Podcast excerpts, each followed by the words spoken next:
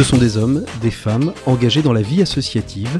Ce sont des chefs d'entreprise engagés aux côtés de ces associations. C'est le fonds de dotation Solidarité Grand Ouest et la Banque Populaire Grand Ouest, au travers de sa fondation, qui ont décidé d'être solidaires tous ensemble pour pouvoir doter ces associations de plus de moyens. Et vous, vous pouvez vous engager à nos côtés en likant, partageant ce podcast ou en faisant un don sur solidaritégrandouest.fr.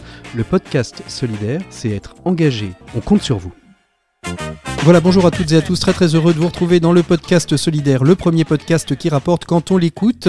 Cette fois-ci, dans cet opus, nous allons évoquer l'appel à projet Territoire de recherche porté par la Fondation d'entreprise Grand Ouest et qui va permettre à des scientifiques de nos territoires de pouvoir être aidés et accompagnés. Qu'est-ce que c'est que cet appel à projet? Eh bien, nous allons le découvrir tout au long de ce numéro. Mais pour nous accompagner et pour parrainer ce podcast, eh bien, je vais avoir la chance d'ici quelques instants d'interviewer un des grands médecins explorateur de notre époque. Il est français, il s'appelle Jean-Louis Etienne, il nous évoquera son parcours, mais aussi les difficultés que parfois il a pu rencontrer pour financer ses explorations.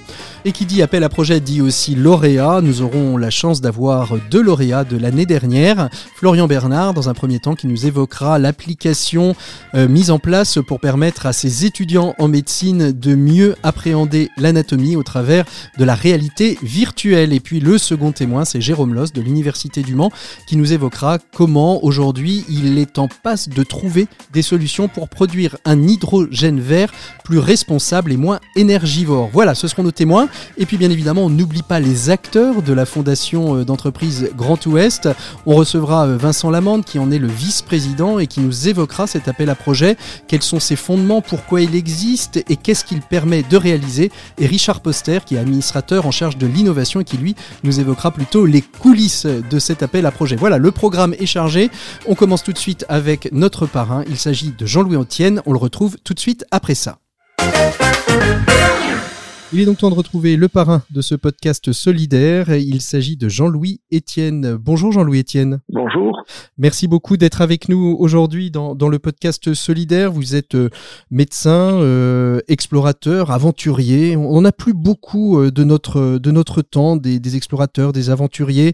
On a en mémoire peut-être pour certains les, les, explorateurs des océans, les Christophe Colomb, les Magellan, ceux du 19e siècle. Et puis euh, il y a vous, il y en a quelques autres bien évidemment et euh, on vous remercie d'accepter d'être le parrain de ce podcast solidaire euh, qui va permettre euh, de découvrir un appel à projet qui est celui Territoire de recherche porté par la Fondation Banque Populaire Grand Ouest. Vous aussi, vous êtes à la recherche de financement, vous êtes dans votre projet PolarPod. Jean-Louis Etienne, première question pour commencer, comment est-ce que l'on devient, on passe de, de médecin à explorateur? Parce que c'est un parcours un petit peu fou quand même. Alors donc j'étais effectivement avant ça, avant médecin, j'ai fait une formation de tourneur-fraiseur. Vous voyez, j'ai une formation professionnelle. Et puis je me suis intéressé à la scolarité à partir de ce moment-là. Donc je suis rentré en seconde, j'ai fait médecine, j'étais interne en chirurgie et j'avais un, un, des vieux rêves de, d'enfance. Moi je suis né à la campagne, je vivais dehors, donc euh, la nature était un refuge, était un lieu d'exploration. Je, rêvais de faire des expéditions sans trop savoir ce que cela voulait dire. Et euh, j'étais interne en chirurgie et j'ai commencé à proposer mes services de médecin pour faire des expéditions. C'est comme ça que j'ai fait la course autour du monde avec Tabarly, que j'étais en expédition en Himalaya, à l'Everest, en Patagonie, au Groenland. Et à un moment donné, donc j'ai fait ma, j'ai décidé de faire ma, j'avais 40 ans, de faire ma propre expédition. Ça a été le pôle Nord. Et ça a été un tournant une prise de, de, de, confiance dans ma capacité à mener des projets comme ça. Et à partir de ce moment-là, je me suis, je suis devenu, je dirais, euh, un, entrepreneur d'expédition lointaine. Mmh. Alors justement, euh, être entrepreneur d'expédition lointaine, euh, ça demande souvent des budgets, de l'organisation. C'est compliqué de, de financer une expédition euh, comme celle que vous avez, euh, que vous avez réalisée tout au long de, de, votre carrière? Oui, la recherche de financement, ben, elle fait partie du projet. Euh, et donc, on me demande de temps en temps la bonne, la meilleure préparation psychologique, puisque la recherche de financement. Il faut tenir. Euh, moi, je dis, c'est toujours, c'est aussi ingrat que l'autostop, vous voyez. Vous êtes quelqu'un de bien sur le bord de la route et les voitures passent, personne s'arrête, mais de temps en temps, il y en a une qui s'arrête, donc qui s'intéresse à ce que vous faites et ça devient un partenaire. Donc c'est quelque chose qui demande du temps, du travail, de la persévérance et en même temps, euh, cette recherche de financement, c'est souvent plusieurs années. Hein. Moi, mmh. ça fait dix ans que je travaille sur PolarPod. Euh, c'est quelque chose qui vous permet de, je dirais, d'affiner la présentation du projet, d'entrer dans le projet. Euh, ça vous laisse le temps de faire le tour. Je dirais que c'est aussi une période d'enrichissement du projet. On est percutant, je dirais, ou attractif quand on a éliminé tous les gros dossiers qu'on envoyait euh, que personne ne lit, euh, quand on a arrivé, quand on est arrivé à, à passer au tamis, si vous voulez, notre projet et de sortir quelques pépites, quelques, quelques phrases, quelques mots justes euh, qui dénaturent pas le propos et qui permettent d'attirer l'attention. Mmh. C'est ça qui est important, attirer l'attention avec, euh, euh, je dirais, vous savez, on ne on ne se détourne pas de quelqu'un qui vous sollicite avec une bonne intention. Et la bonne intention, en fait, elle se construit euh, au fil du temps. Donc, c'est quelque chose qui est qui fait partie de la construction du projet. Mhm. Vous êtes, euh, vous êtes passé de médecin explorateur, d'explorateur bien évidemment, euh, quand on explore la planète, on se rend compte de sa beauté. Euh, il y a eu aussi un déclic dans votre, dans votre carrière qui, fait, qui vous a fait dire cette beauté que j'explore, il faut aussi la protéger Oui, enfin, il y, a plusieurs moments bien sûr, mais il y a un moment assez, assez déterminant. En 1990, j'avais fait la traversée de l'Antarctique en expédition internationale avec des traîneaux à chiens, 89-90, et je faisais une conférence sur ma traversée à traîneau à chiens. Et au même moment, il y avait Claude Lorius, un de nos éminents glaciologues français, qui faisait le rapport des analyses qu'il avait faites de ces carottes de glace qu'il va chercher dans l'Antarctique et qui sont les témoins de l'histoire du climat de la Terre. Et il nous montrait, donc il avait une histoire du climat sur presque un million d'années, et nous montrer que la Terre a sa vie propre, qu'elle a eu des alternances de périodes froides, de chaudes, donc glaciaires, interglaciaires, etc. Donc, et puis nous dit, regardez tout à fait à droite de la courbe, cette accélération verticale, rapide, de la teneur de l'atmosphère en gaz carbonique et de la température moyenne de la Terre. Hmm. Il dit, elle est là, la signature de l'activité humaine, donc c'était en 90, et il a cette phrase, le processus est enclenché. Et là, j'ai compris que la machine climatique entrait dans une période de dérégulation. Et à partir de ce moment-là, j'ai commencé à devenir un ambassadeur de ces régions polaires à travers les expéditions que j'ai faites et à travers les, conférences et les projets pédagogiques. Je suis devenu effectivement un lanceur d'alerte sur les changements climatiques et leur impact sur la planète.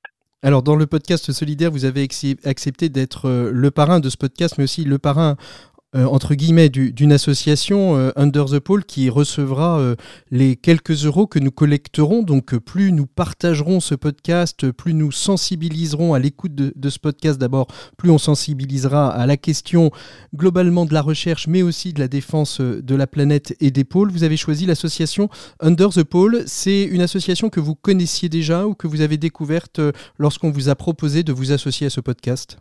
Non, la Fondation Under the Pole, je les connais bien. Euh, Manuel et, et, euh, et Bardou, je les connais bien, ce sont de mes anciens équipiers. Et donc, euh, sur ma longue carrière, moi j'ai 75 ans, j'ai rencontré beaucoup de d'équipiers, si vous voulez. Donc, ce qui est formidable, à un moment donné, les équipiers vous regardent, ils vous aiment et puis vous disent, mais, mais c'est ma vie aussi que je veux construire. Et donc, tous les deux le font magistralement bien.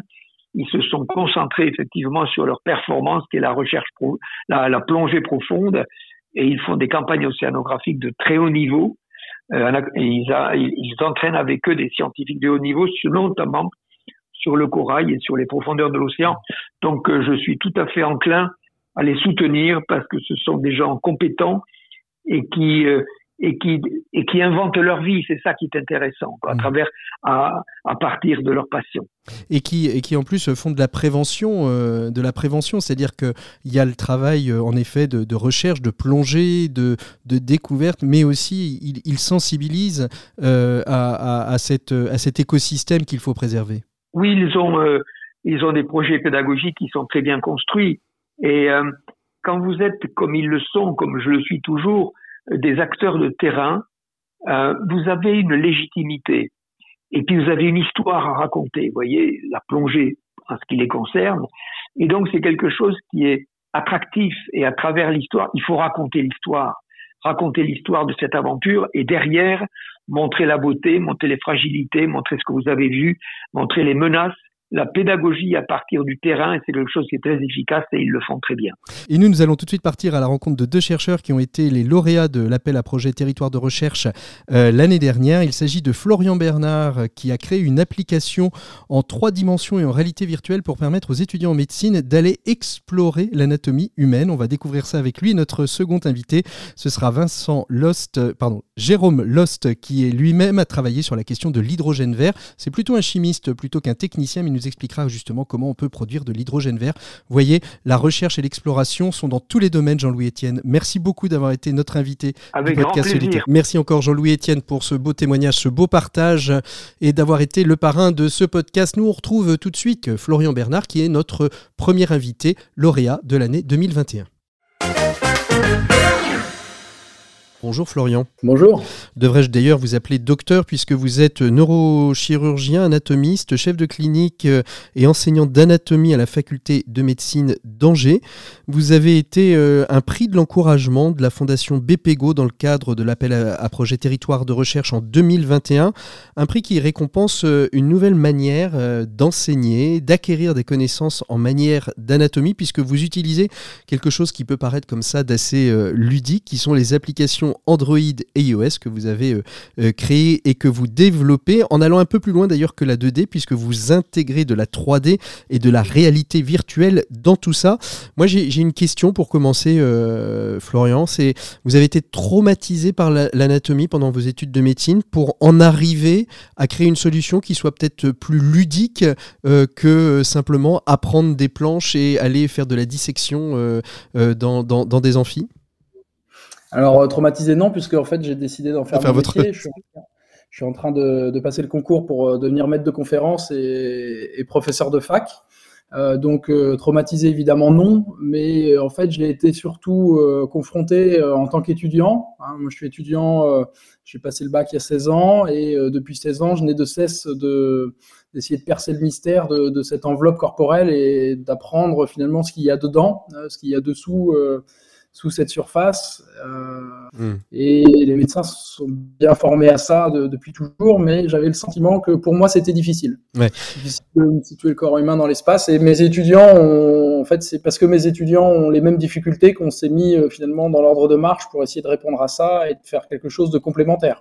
Comment est-ce qu'on passe de cette demande que vous ressentez euh, de la part de vos étudiants, de votre, de, de votre ressenti propre, à la réalisation? Qu'est-ce qui vous fait basculer justement dans la démarche de créer Akivi, parce qu'on n'a pas encore donné le nom, Akivi qui est la solution justement euh, d'apprentissage et d'éducation, que ce soit aussi bien en formation initiale qu'en formation continue euh, de l'anatomie euh, pour moi, ça a été un peu une nécessité. Je vais pas dire une contrainte parce que ça a toujours été un plaisir, mais disons que ça a été une nécessité puisque j'ai fait simplement la demande auprès de mes étudiants de, de, de contenu d'enseignement ils souhaitaient avoir et quel était le constat pour eux des cours qu'on leur donnait. Alors comment justement vous passez de, ce ressenti euh, de cette étude que vous faites à la partie, j'ai envie de dire, technique, parce que vous êtes euh, médecin, il va falloir faire du développement applicatif, il va falloir travailler. Qui vous allez voir, comment vous les rencontrez pour euh, se mettre autour de la table et créer la structure Akivi, et ça c'est en 2017. En 2017, j'ai eu la chance de rencontrer Cyril Royer, qui deviendra mon, futur associé, qui est un, monteur vidéo, audiovisualiste qui travaille au sein de l'université et que je sollicite euh, avec euh, un enregistrement d'une vidéo que j'ai fait avec un microscope dernier cri euh, qu'enregistré en 3D. Et euh, fort de cette relation, on s'est mis à faire de la recherche sur savoir comment visualiser ces choses-là, euh, comment les montrer euh, mhm. en congrès, en publication, aux étudiants. Et puis on a développé bah, le savoir-faire pour diffuser et, et, permettre de visualiser en 3D du contenu qui était finalement du contenu de recherche ou du contenu de, de microscopes chirurgicaux avancés c'est parti de là. Et puis après, l'université nous a, la faculté de santé et l'ensemble de l'équipe pédagogique nous a toujours soutenus euh, dans cette étape dès lors qu'il euh, y avait un plébiscite fort de la part des étudiants. Vox Populi, Vox Dei sont les étudiants qui ont le, le, le, le, fin mot finalement à partir du moment où les, les étudiants sont intéressés, l'université débloque les crédits? Alors Non, il a fallu. Euh, on avait montré le besoin avec une étude des besoins euh, qu'on a fait rigoureuse dans le cadre de master de, pédagogie avec les étudiants, et puis euh, on nous a demandé de savoir si c'était utile. Mmh. Donc on a en fait développé du contenu et fait des publications de, pédagogie pour voir si on intégrait à la phase initiale du parcours dans l'anatomie médicale ce type de contenu en 3D, c'est-à-dire des, vidéos 3D. Il s'agit en fait de ce qu'on produit, ce sont des vidéos 3D commentées, certifiées, légendées, sous-titrées, orientées un lourd cahier des charges pour répondre finalement euh, bah, aux besoins des étudiants d'avoir quelque chose de simple mmh. pour eux, adapté à leur niveau. on a fait ça pour euh, la première phase du cursus et euh, la deuxième phase, c'est-à-dire la formation des internes en chirurgie, avec des publications en fait qui ont montré l'avantage de la diffusion de, de, ce type de contenu pour bah, toute forme d'apprentissage. D'abord, mmh. euh, la note globale à l'examen, mais aussi la capacité d'identifier les structures, la capacité euh, de voir les organes dans l'espace, qu'est-ce qui est devant, qu'est-ce qui est derrière, ce qui est fondamental en médecine, pour, euh, par exemple, voir quels seront les modes de dissémination d'une maladie, Bien sûr. Et euh, grande a été notre surprise aussi de voir à quel point des étudiants très tôt dans leur cursus amélioraient aussi déjà leur mmh. déduction clinique et leur pragmatisme. Mmh. On, on, a développé avec Polytech euh, Angers, euh, l'école d'ingénieurs, une première application avec des casques de réalité virtuelle. Et en fait, on s'est rendu compte que cette technologie, donc la visualisation en 3D, était extrêmement demandée par les étudiants, mais par contre, l'accessibilité aux casques, l'accessibilité aux euh, bah, aux plateformes euh, d'utilisation et même, euh, j'ai envie de dire, l'univers graphique pour visualiser ce type de contenu était lourd à produire. Et en fait ce qui se ce qui se passait au début il y a 2017-2018 c'est qu'on avait du contenu à montrer mais euh, beaucoup de difficultés à réunir les étudiants autour des casques. 2024, euh, c'est votre objectif C'est vous voulez conquérir la Terre, l'univers, c'est ça euh, les, objectifs de développement là dans les deux ans qui viennent, Florian? Oui, alors effectivement, on, a reçu le prix Fondation Banque Populaire Grand Ouest en 2021 pour la, promotion de, moyens de, visualisation et de développement de contenu en, en, réalité virtuelle. Et on a été aussi co-accompagné par la SATT Ouest Valorisation, donc la Société d'accélération transfert, qui est un dispositif public de soutien des chercheurs euh, pour ce type de projet euh, innovant. Mhm. Et en fait, il y a eu une accélération euh, énorme au projet, une professionnalisation de chacune des étapes qui nous permettent à la rentrée prochaine, entre la, fin d'année 2022, d'arriver sur le marché pour promouvoir un, outil de formation dans la poche des étudiants et des facultés. Eh ben, ça, c'est la première étape nationale et on espère internationaliser en fait le contenu assez rapidement. On faire la traduction en anglais euh, l'année suivante. On fait une micro-pause, nous, et on retrouve tout de suite après euh, un deuxième lauréat euh, du, du, de la Fondation Banque Populaire Grand Ouest, Territoire de recherche, l'appel à projet Territoire de recherche. Et là, on parlera d'hydrogène vert. Ça n'a rien à voir, mais comme quoi la recherche est très diverse en France. Merci beaucoup, Florian Bernard. À très bientôt. Au revoir. On vient de parler avec euh, notre précédent invité euh, d'anatomie de réalité virtuelle et là on va dans un labo de recherche au Mans avec euh, vous Jérôme Lost. Bonjour Jérôme. Bonjour. Je dis que vous êtes dans un laboratoire recherche au Mans, ce qui est vrai d'ailleurs, puisque vous travaillez au Mans sur un projet très intéressant qui est de comment euh, permettre de produire de l'hydrogène vert. Comment est-ce qu'on en est venu à s'intéresser à la question de l'hydrogène vert? C'est un effet de mode, Jérôme, ou ce sont des sujets qui déjà vous intéressaient euh, avant cette grande mode que peut être aujourd'hui l'hydrogène? Non, alors euh, ça a été un. Alors c'est un sujet que je, me suis intéressé déjà depuis une, dizaine d'années où, j'avais effectué ma thèse sur le euh, plutôt sur le stockage de, euh, de l'hydrogène, puisque c'est un, autre problème également sur sur sur sur le sur ce composé. et donc c'est un voilà un sujet que je, que je fais depuis une petite dizaine d'années, mais la production d'hydrogène vert est en fait tout nouveau dans, dans, dans, notre groupe. Alors je dis notre groupe puisque c'est c'est quand même un travail de un travail d'équipe. Mhm. Et il s'est avéré qu'on travaillait sur, sur, ces composés euh, pour des, applications tout autres qui, qui sont les piles au, lithium. Et puis des premiers tests sur, sur ces composés pour la, pour la production d'hydrogène vert ben, ont montré que c'était des, des, matériaux tout à fait intéressants dans, ce domaine. Alors en quoi sont-ils intéressants ces, matériaux, euh, Jérôme? Ils vont permettre quoi? Ils vont permettre de produire plus, de produire mieux, de produire de, de l'hydrogène de, manière peut-être plus éco-responsable? Alors, il faut savoir surtout, c'est que euh, donc pour produire euh, cet hydrogène vert, déjà on, parle, on part d'une réaction qui s'appelle l'électrolyse de l'eau, donc c'est-à-dire vous avez de l'eau, on va appliquer un courant pour justement dissocier l'hydrogène et, la, molécule d'oxygène pour faire de l'hydrogène. Et ce qui, se passe généralement, c'est qu'il faut beaucoup d'énergie pour arriver à dissocier cette molécule d'eau. Et, moi, justement, je travaille euh, dans, le, but justement de diminuer euh, l'énergie euh, à apporter pour, donc, pour justement réaliser cette, cette réaction. Mmh. Alors on le voit aujourd'hui, il y a des, entreprises euh, comme en Vendée, la société Life, euh, qui euh, commence à commercialiser de, l'hydrogène vert. le monde industriel, c'est un point de passage obligé pour des chercheurs à un moment donné pour pouvoir vérifier que le, travail de recherche peut s'industrialiser. Alors c'est vrai que c'est un sujet qui est, qui est très récent puisqu'il date de de 2019 au niveau de, cette thématique de, recherche. Mais c'est un sujet qui a très très vite euh, euh, monté vu le, potentiel de ces, euh, de ces matériaux. Et très récemment, on a, obtenu un, nouveau projet qui permet justement de passer au-delà du, laboratoire. Et effectivement, nous a conseillé un, premier rapprochement avec l'industriel, Life, qui, qui, reste quand même la première industrie à faire de, l'hydrogène vert euh, en, France. Mhm. Alors, euh, combien de temps, euh, selon vous, on, dit, on pose toujours la question aux chercheurs, hein, que ce soit des chercheurs de vaccins, etc., pour pouvoir développer de manière plus productive votre, vos, travaux de recherche C'est un laps de temps de combien de temps pour pouvoir avoir cette capacité à créer une électrolyse qui soit moins gourmande en énergie, Jérôme? Alors là, justement, on, le, projet qu'on a eu va permettre dans un premier temps de, passer à, l'étape supérieure au niveau de la, de la production en, masse de, ces composés. Donc, euh, nous, clairement, en laboratoire, on fait plutôt des, du 1 gramme, et là, on va passer sur des échelles bien plus conséquentes, de 100 grammes, voire, voire même le, demi-kilo.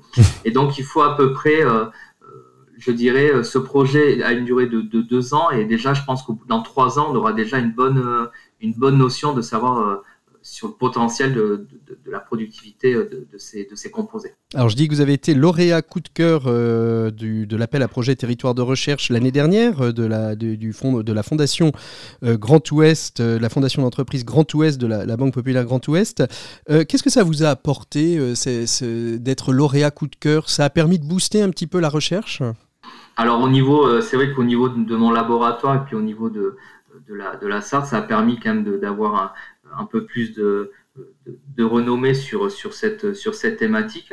Et, puis effectivement, alors pas forcément le, le BPO en lui-même, mais, euh, mais tous les travaux qu'on fait, ça, ça, ça s'est également diffusé euh, sur d'autres sur d'autres secteurs euh, académiques. Et là, par exemple, je viens juste de lancer un, un, projet avec, avec Paris, donc le Collège de France, et puis également Lille, pour euh, ben, continuer à, développer encore plus ce, projet. Merci beaucoup euh, d'avoir été notre second lauréat à témoigner de ce que cet appel à projet territoire de recherche a pu vous apporter et puis surtout nous exposer aussi euh, vos, projets de, recherche. Nous on retrouve tout de suite Vincent Lamande et Richard Poster, deux administrateurs de la fondation d'entreprise Grand Ouest qui chacun à leur place vont nous évoquer comment tout cela fonctionne à la fois sur le fond, la forme et puis les coulisses. Voilà, et après cette belle introduction autour euh, de la recherche, de l'exploration, eh bien, on retrouve Vincent Lamande, qui est l'un des administrateurs de la fondation d'entreprise Grand Ouest. Il en est même d'ailleurs son vice-président. Et avec vous, euh, Vincent Lamande, on va évoquer cet appel à projet territoire de recherche.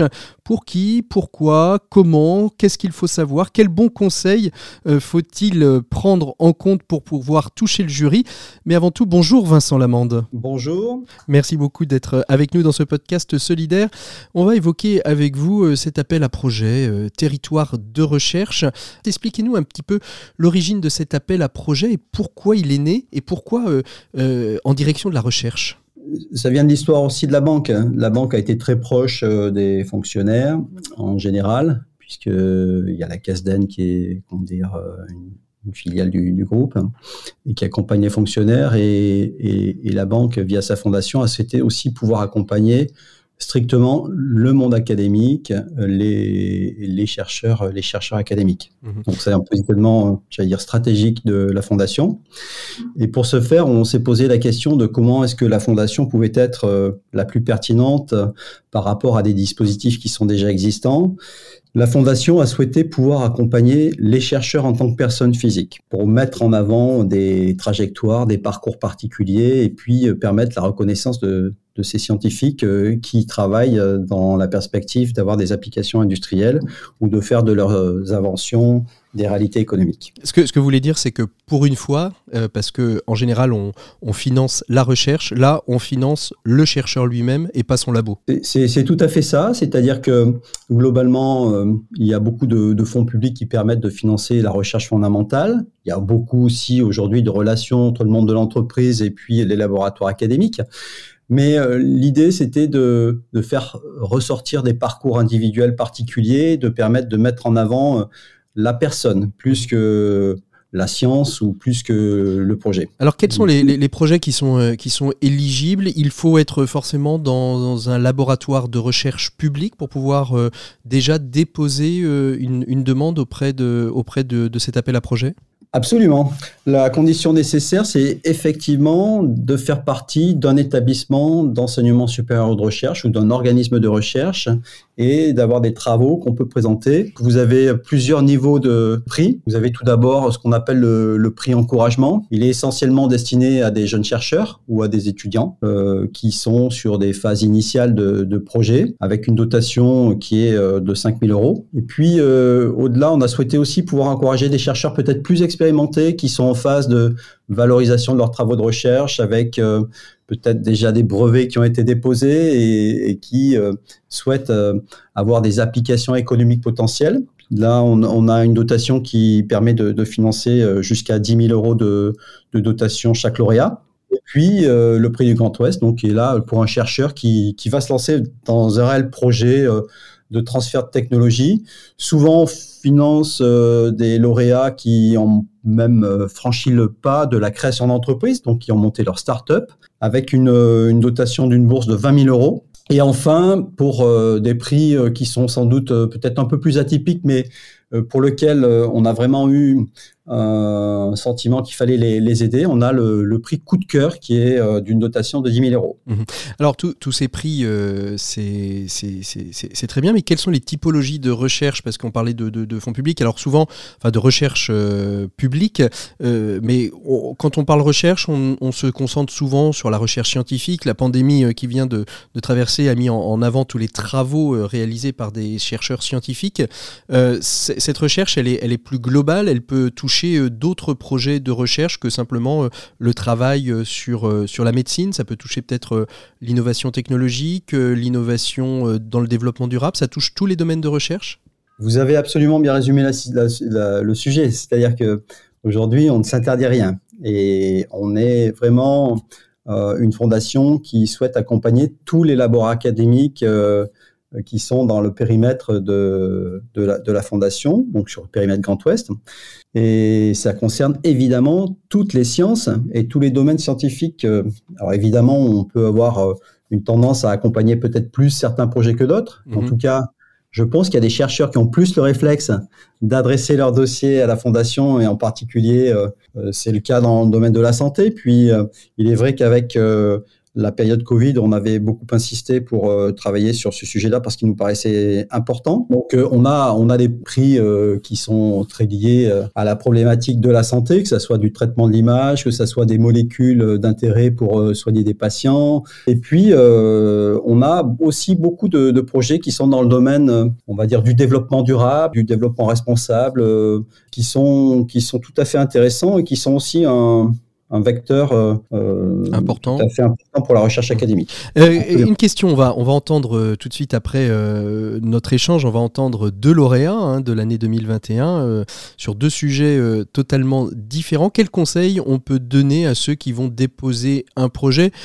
Non pas euh, pour donner des conseils, mais peut-être pour se dire je vais pas passer trop de temps parce que finalement je vais pas être en adéquation avec l'appel à projet. Qu'est-ce qu'on peut donner comme conseil pour bien présenter son projet? Et bah, le conseil, c'est d'être le plus honnête possible et le plus transparent possible avec, avec sa position dans le projet et surtout de passer, de passer du temps à à identifier euh, les éléments qui vont être les plus différenciants par rapport à ses collègues, en sachant que l'exercice il est différent de, de ce qu'ils ont l'habitude de faire, puisque nous on n'est pas une instance euh, qui va être comme l'Agence nationale de la recherche ou la mmh. Commission européenne pour financer des projets de grande envergure, mais vraiment pour s'intéresser à la personne et à ses travaux. Merci beaucoup, euh, merci beaucoup Vincent Lamande d'avoir répondu à nos premières questions pour défricher un petit peu euh, l'idée, l'esprit euh, de, ce, de cet appel approché territoire de recherche.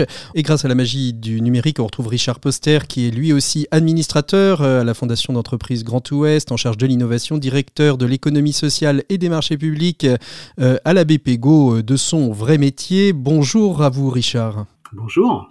Alors comment ça se passe justement une fois que le dossier a été euh, envoyé euh, C'est vous qui le récupérez avec euh, des équipes? Comment, comment ça se passe? Comment on, gère, comment on gère le dossier une fois qu'il a été déposé? Donc, comment ça se passe? Eh ben, donc l'appel à projet, il est lancé sur, une, sur une durée de deux mois, avril-mai. Euh, il est transmis de façon générale à l'ensemble du monde universitaire via les présidences des universités, qui eux-mêmes le rediffusent dans les laboratoires. Et souvent, dans les universités, vous avez des responsables des, relations partenariales avec euh, le monde de l'entreprise.